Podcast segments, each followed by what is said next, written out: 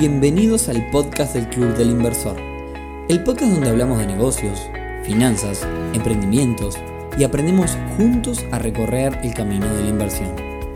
Bienvenidos a un nuevo episodio del podcast del Club del Inversor temporada 2021.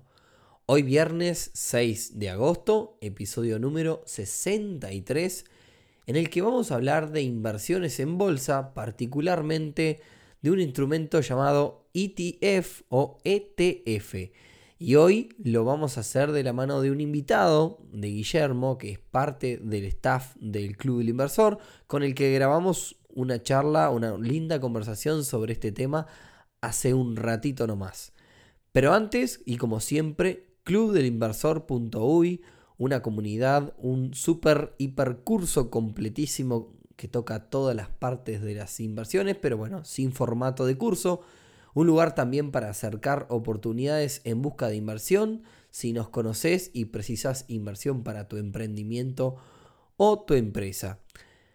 Así que como decía, en el día de hoy vamos a hablar de ETF, eh, contarles que, bueno, con Guille, que es parte del equipo del Club del Inversor, hicimos un evento especial en el club sobre los ETF, donde, bueno, desarrollamos el tema, eh, digamos, en profundidad. La idea de, le pedí a Guille que, viniera a charlar conmigo al, podcast para un poco dejar eh, la idea de qué es eh, este tipo de instrumento y dar una, una especie de introducción como siempre, esto no es lo mismo que los eventos que hacemos en el club, donde este, digamos, tocamos los temas bastante más profundo. Pero bueno, quería que todos ustedes se lleven una vaga idea al menos de que existe este tipo de mecanismo y de qué es y cómo podemos acceder a ellos.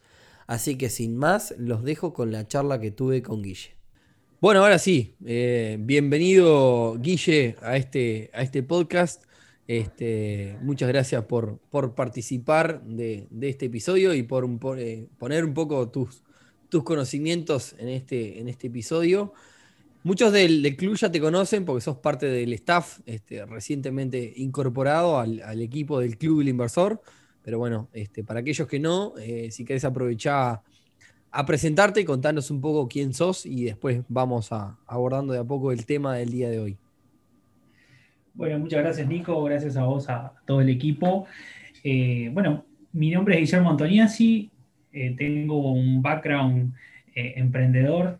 Los últimos 5 o 6 años de mi vida estuve emprendiendo y desde el 2018, finales del 2018, 2019, empecé en el mundo de la inversión y bueno, eso es de lo que vamos a estar hablando un poquito hoy. Bien.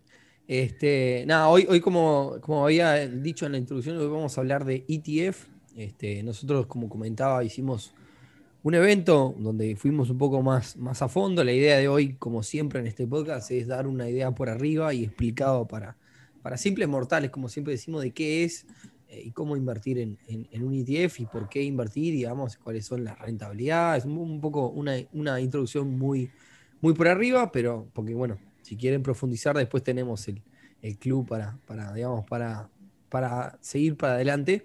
Pero bueno, hoy viene por un lado, así que arranco, este, hacerte la primera pregunta, Guille, de contanos para los simples mortales, ¿qué es un ETF básicamente? Bueno, mira, eh, empezamos con que ETF o ETF es la sigla de Exchange Trade Fund, pero en español sería algo así como fondo cotizado. Entonces, ¿Qué son estos ETFs? Bueno, es un modelo, es un fondo de inversión de gestión pasiva. ¿A qué nos referimos cuando decimos que un ETF es un fondo de inversión de gestión pasiva? Bueno, quiere decir que no están manejados por un equipo de gestor de profesionales o traders que están decidiendo activamente en qué se invierte en cada momento del mercado, sino que más bien eh, esto apuesta por una canasta de activos fija que ya está predefinida, es decir, no se van haciendo cambios en la medida que, va avanzando el tiempo. Vos comprás como si fuera una acción y esa acción está subdividida en otros activos. Bien. Eso sería eh, lo correcto.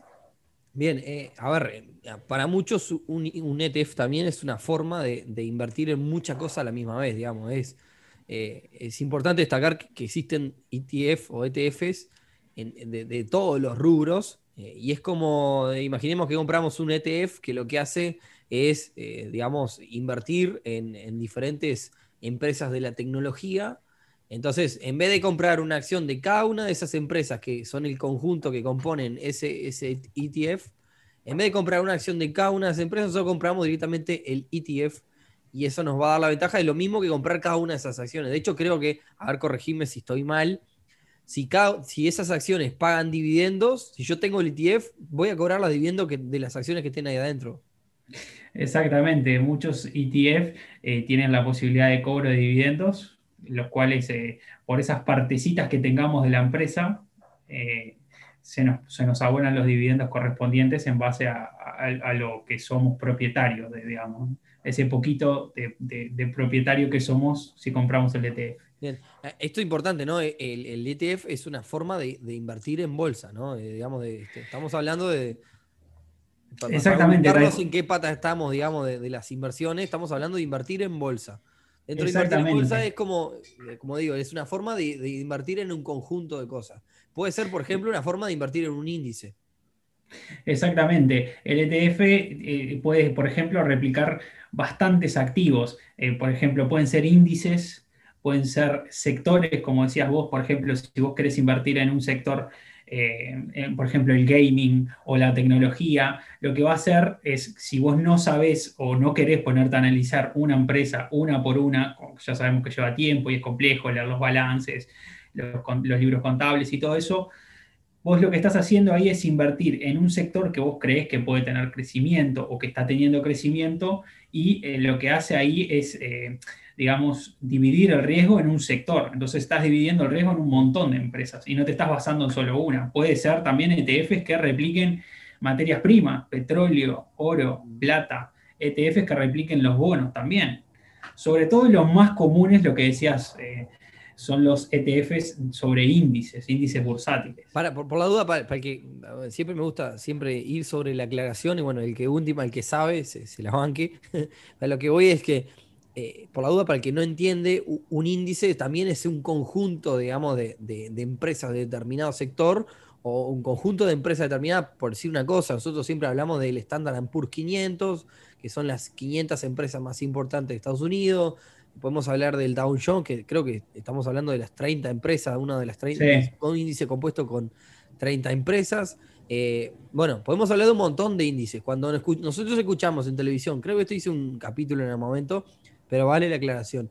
Nosotros escuchamos, el Dow Jones subió 2%, significa que en promedio las acciones que componen ese, esas 30 empresas que, están que componen este Dow Jones subieron en promedio un 2%. Puede que alguna haya subido un 4, otra haya bajado un poco, pero digamos, en promedio significa que, entonces si nosotros queremos invertir en todas esas empresas a la vez, o lo que es lo mismo, invertir en el Dow Jones, podemos invertir en un ETF o ETF que replique, es decir, que siga, que, tenga la, misma, el mismo valor que el Dow Jones. Es una forma de invertir en todo eso a la misma vez, mucho más cómodo.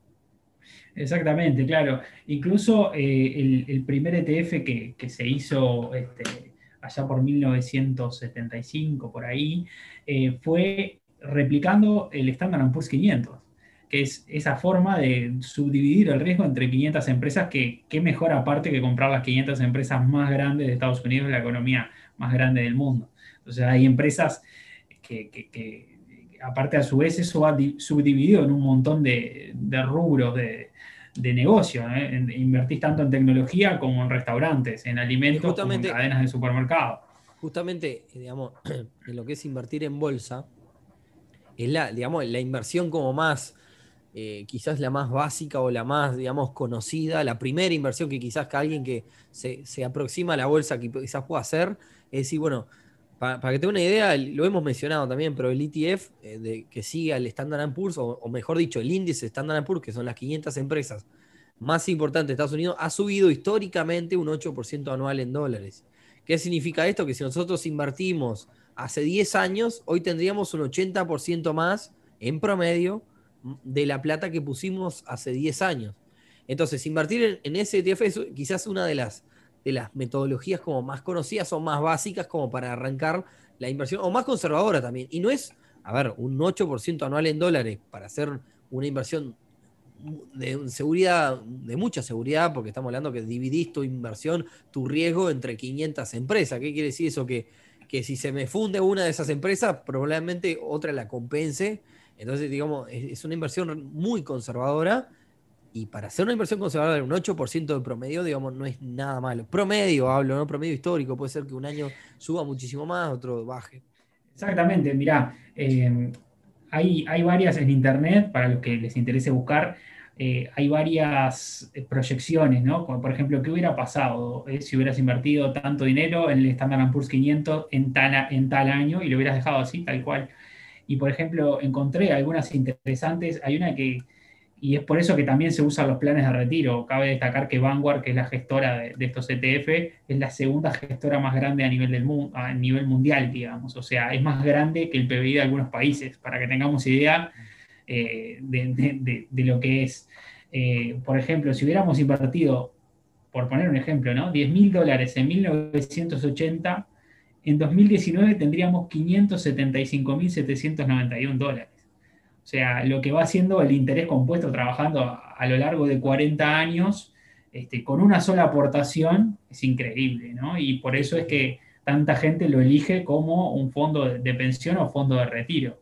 Sí, sí, sí, es una de las cosas, más, por eso decía, es una de las inversiones como básica y que es muy recomendable también. De hecho, el otro día Rodri contaba, creo que no sé si fue en el podcast o en las redes sociales de Neurona Financiera, que los mejores inversores, lo hablábamos en un evento también, los mejores inversores de muchos de los corredores de bolsa han sido los que justamente están, los que fallecieron. Las personas que, digamos, que eh, no, justamente no hicieron nada y, mantuvieron, digamos, sus inversiones trabajando solas sin hacer absolutamente nada. Las inversiones pasivas han superado eh, en rentabilidad a, los que activamente buscan el trading, buscan demás, porque este, suele ser una inversión muy recomendable, recomendada, básicamente para, para principiantes también este de los, de los ETF.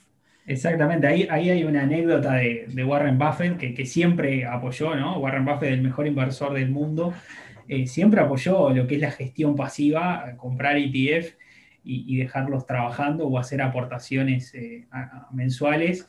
Y él eh, hizo una apuesta con, en el 2007 dijo que invirtiendo de manera pasiva en el Standard Poor's 500, por 10 años lograría mejores retornos que cualquier hedge fund de gestión activa, es decir, que tienen atrás gestores y traders profesionales decidiendo qué se iba a invertir eh, en cada momento del mercado. Y a los 10 años, este, Warren Buffett había, había ganado a, su oponente, ¿no? él apostó un millón de dólares y había tenido una rentabilidad de 80% y el, el oponente que fue Seitz fue un 3%. Eh, y bueno, en el medio hubo una crisis, la crisis subprime. Entonces, eh, son retornos muy estables. La crisis, subprime que fue, también hablamos en este podcast, este, cuando hablamos de, eh, hicimos un episodio de la crisis del 2002 acá en Uruguay, y después creo que hicimos otro del... Sí, sí, sí hiciste, tenés un episodio.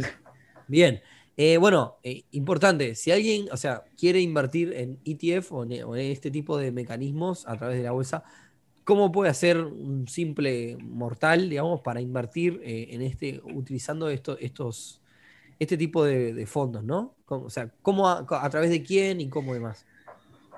Bueno, hay dos, como dos mecanismos o, o, dos caminos a la hora de seguir, de invertir en ETF. Uno, el primero que es el, más sencillo y es uno de los que recomendaría para aquellos que no quieren estarse involucrando tanto, que es el lado de los robo-advisors o de las empresas que nos, nos, digamos, gestionan el capital y nos ayudan a, a, configurar la cartera. ¿Por qué? Porque vamos a invertir en ETF variados, una configuración de 2, 3, ETF que nos va a permitir tener un balance en la cartera interesante y estable, digamos. Y después está la otra, que es para aquellos que quieran eh, meter un poquito más de mano y estar más interesados en, hacerlo ellos mismos.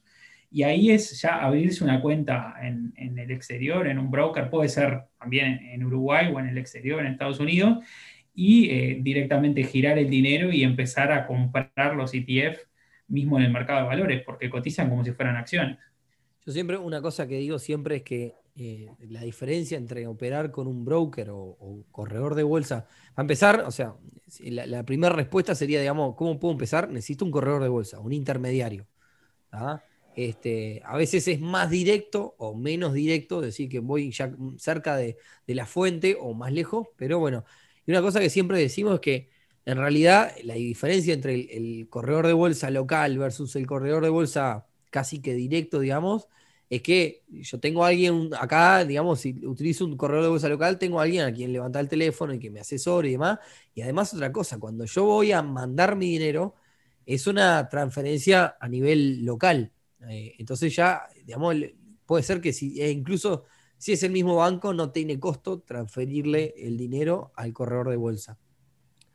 Probablemente el corredor de bolsa local me cobre mucho más que lo que me va a cobrar el, eh, me cobre más caro, me sea más caro utilizar un corredor de bolsa local. Entonces siempre digo es, utilizar el corredor de bolsa local es más cómodo, es quizás para alguien que está como más a nivel principiante. Muchas veces trabajamos atrás de instituciones que están reguladas por Banco Central y demás. Hay como todo un, marco un poco más protegido, o, o, por lo menos nos da esa sensación. Y luego la otra opción es ir, con, ir directo a un broker del estilo de Interactive Brokers, Ameritrade y demás. Pero ahí voy a tener como varias trabas, ¿no? Eh, el primero es que, claro, voy a tener que hacer un giro internacional, ¿no? Y ahí quizás, quizás se me complica, va a ser un poco más caro y demás. Si yo qué sé, esto corregime, Guille, si me equivoco en alguna cosa, pero si yo voy a invertir en ETF, en, en, Ameritrade, 200 dólares y me sale 80 dólares un giro internacional, ya estoy perdiendo una gran parte de mi capital y no me vale la pena realizar ese, ese tipo de inversión. Ahí ya estoy perdiendo algo. Y segundo, tengo que tener, a mi entender, un nivel un poquito más avanzado de algunas cosas como para poder manejarlas yo, porque ahí, como decías vos, ahí vas a meter mano vos directamente. Entonces, este, el que opera directamente eso vos. En un corredor de bolsa local te puede llegar a asesorar eh, o quizás vos tenés una idea, mira, quiero comprar tal ETF y quizás la operación lo van a hacer, este, la van a hacer ellos. Y también pasa que también, ojo, que el corredor de bolsa local, capaz que como para arrancar a hablar, capaz que te, para arrancar a, operar, te puede llegar a pedir, no sé, 4 o 5 mil dólares, me parece. no sé cuánto es el mínimo hoy acá en Uruguay con algunos corredores de bolsa local, pero creo que anda cerca de los, de los 5 mil dólares, como para empezar a... También está eso, ¿no? Está la barrera de entrada, que hay plataformas del tipo Itor y demás, este, que creo que, que, van, van desde... Sí, exacto, que van desde que esos son lo que llaman creadores de mercado, que es todo otro tema nomás. Este, y, bueno, nada, no sé si tenés para recomendar algún ETF en particular o algo, alguno que vos te parezca que te guste, alguno que te dé, eh, alguno que tengas una idea de la rentabilidad, más allá de que hablamos del, del Standard Poor's 500. Mira, el Standard Poor's 500 es como, el, como la unidad básica, digamos, sobre el pilar sobre el cual este, está parado en realidad los ETF o la mayoría de gente que invierte en ETF, justamente por contener 500 empresas y, bueno, y dividir el riesgo entre todas ellas. Pero hay otros, por ejemplo, el Nasdaq, eh, el Nasdaq que, el, ticker o como la, la, denominación en la bolsa es QQQ, 3Q. Eh, ahí, para, te, hago un paréntesis ahí porque en realidad también, para que se entienda, eh, eh, digamos, cuando vos querés buscar un índice, cuando querés buscar, digamos, este, una, una, acción o lo que sea que querés buscar su valor, se le llama el famoso el, el, ticker. Eh, el, ticker. Entonces, para buscar eso simplemente tenés que buscar la sigla, la denominación ante la bolsa de ese índice. Entonces, si uno googlea, googlea esa sigla, probablemente pongamos valor y, valor y, esa sigla, va a encontrar cuánto vale en el momento y también a través de plataformas como Yahoo Finance puede encontrar también el, el histórico de cuánto ha valido y demás. Eh, perdón, ahí te dejo, te seguir. No, sí, exactamente, sí, cuando el ticker eh, generalmente es como se denomina en, la bolsa eh, el activo y por ejemplo en el caso de, del Nasdaq es QQQ.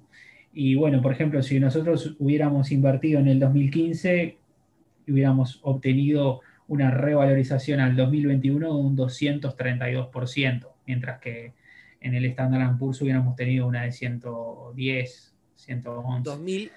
2015 dijiste. Claro, del 2015. 2015 al, 21, o sea, estamos hablando de 6 años. Era 6 años. ¿6 años cuánto porcentaje? 232%. Esto como, esto como dicen es televisión en vivo, yo estoy haciendo cuenta mientras, mientras 232% dividido 6 años. Estamos hablando de un 38% anual en dólares, una rentabilidad, una locura. Exactamente. No, sé por qué no Entonces, lo ahí cuando, cuando, cuando hacemos, cuando hacemos eh, nuestra configuración, digamos, cuando queremos invertir con un broker directamente al exterior y podemos nosotros mismos configurar, podemos también poner, no solo podemos poner gran parte en el Standard Poor's, que es lo, más este, estable, pero por ahí podemos poner ciertos porcentajes de, nuestro portafolio en apuestas un poco más arriesgadas. Podemos poner un poco en el Nasdaq, un poco en, por ejemplo, hay otro que es muy interesante, el ticker es SPDR, que son los Dividend Aristocrats, que son empresas que hace más de 25 años vienen pagando dividendos y ese dividendo viene en aumento. Vos estuviste lo mencionamos, creo que lo mencionamos en el episodio de dividendos, creo que hablamos de ello. Exactamente, y bueno, ese ETF nos va a pagar los dividendos también. Entonces, ahí tenemos unos excelentes retornos eh, teniendo otra, otra posibilidad de inversión. Por ejemplo, desde 1900, si hubiéramos invertido un dólar en, el, en 1990 en el Dividend Aristocrat, hoy tendríamos 23 dólares por cada dólar invertido. Me, gusta eh, todas estas estadísticas que me está tirando. Parece el, Julio César Garde de la bolsa, digamos. No, pero es interesante, es una forma de tortura interesante esta de, decir, bueno, si hubiera invertido tanto en, tal momento, a pesar de que después es muy difícil. No, y, el, interés, compuesto, si vamos reinvirtiendo, sin duda que también es, es, un montón. Eso nosotros también hemos, hemos hablado, creo que en los primeros episodios que, hablamos en este, en este podcast, sobre el cuánto, cuánto impacta sobre las inversiones esto de, del interés compuesto. Una cosa que yo siempre digo también del, tema de los ETF es una forma de invertir en una industria particular. Si vos decís, yo quiero invertir en cannabis, bueno, ¿qué forma tenemos de invertir en cannabis? Bueno, podés plantar cannabis y exportarlo, como ponerte a trabajar en eso. Podés, eh, digamos, este, prestarle plata a alguien que haga proyectos de cannabis o demás. Podés comprar y revender, pero también podés comprar acciones que, de empresas que se dediquen a esto, así como también podés seguir ETF de, cannabis. Es decir, eh, hay ETF de, creo casi todo, vos mencionabas hoy, de, todo. O sea, yo últimamente Exacto. hay, hay de, Exacto, por ejemplo, por ejemplo, si vos querés invertir en oro, eh, podés comprar ETF que sean de, oro específicamente. Entonces, lo que haces vos es compras una acción, pero esa acción tiene un respaldo en oro. Esa misma empresa que te vende la acción compra oro eh, y tiene reservas de oro eh, en base a lo que vos estás comprando. O sea, tu, acción está respaldada por, esa cantidad de oro, ¿no? Y eso hay, obviamente, que tiene toda una regulación detrás, eh, son empresas que están hiperreguladas, que, que es verdad y está constatado que es así. Una cosa, Guille, que es importante a veces mencionamos, es, ¿qué pasa si yo me quiero salir, ¿no? Preciso el dinero. Tengo 10 mil dólares invertidos en ETF, en diferentes ETF, y yo me quiero salir, ¿no? Eh, es una pregunta que algunos se hacen. Eh, ¿cómo, es el proceso? Yo estoy, por ejemplo, en un corredor de bolsa local. Usualmente es eh, lo mismo que vender una acción. Eh, si vos tenés una acción, te querés salir, la vendés, ahí tenés maneras de, de venderla, ¿no? A no ser que sea un ETF que sea muy poco líquido, o sea, es decir, que, haya muy poco interés en, negociarlo, este, usualmente te salís al precio que estás de mercado y no tenés problema ninguno. Bien. Eh, bueno, creo, creo, no sé si tenemos algún punto más para tocar. Eh, a nosotros nos gusta mucho el trabajo que viene haciendo Guille en el, en el Twitter, en el Twitter del Club Inversor, es el encargado del, Twitter, y siempre está tirando piques ahí y demás. De, este, así que si quieren en algún momento contactarlo o si quieren también este, estar al tanto de un montón de, noticias interesantes que está tirando, es arroba Club Inversor. La palabra de, del, digamos, en el medio no va, solamente Club Inversor nos buscan en Twitter y, lo siguen, nos siguen, este, que, van a ver un, poquito, un montón de, noticias importantes y de retweets de, otras noticias que, hacemos ahí, que está ahí el Guille, este, ya, ya, te apodé, el Julio César Garde de, las, inversiones. Tal, cual, el otro día salió un lindo hilo hablando de ETF, de lo importante que es eh, poder empezar a pensar en un en un fondo de, retiro alternativo también a lo que es eh, la jubilación y el sistema provisional. Eh, por ahí estuvimos hablando de, cosas, de tips para sacarle más provecho, ¿no? Eh, tiro alguno sencillo, pero es beneficiarnos, por ejemplo, del DSA, el Dollar Cost Average. ¿De qué se trata el Dollar Cost Average? Bueno, se trata de, por ejemplo, de decir, invertimos una X cantidad de dinero que siempre es la misma, cada X cantidad de tiempo, que siempre es el mismo. Por ejemplo, podemos poner 100 dólares todos los primeros días del mes en, el, ETF que estemos invirtiendo. Entonces, ¿eso qué hace? Eso hace que nos beneficiemos de las diferencias de precio que van surgiendo. Eh, si vos tenés para invertir, por ejemplo, en, un año 1.200 dólares, lo más eh, atinado es que vayas en realidad invirtiendo 100 dólares mensuales para irte beneficiando de, los cambios de precio. Es decir, si el ETF cae un poquito, vos pones 100 dólares más abajo. Si cae otro poquito, pones más 100 dólares más abajo y después en la posterior subida terminás eh, beneficiándote de toda la revalorización que, ocurre después. Entonces, si estás invirtiendo en un ETF muy estable, que ya sabemos que va a tener eh, apreciación a lo largo del tiempo, como por ejemplo el Standard Poor's 500, es interesante hacer el, DCA para invertir y beneficiarnos de los cambios de precio.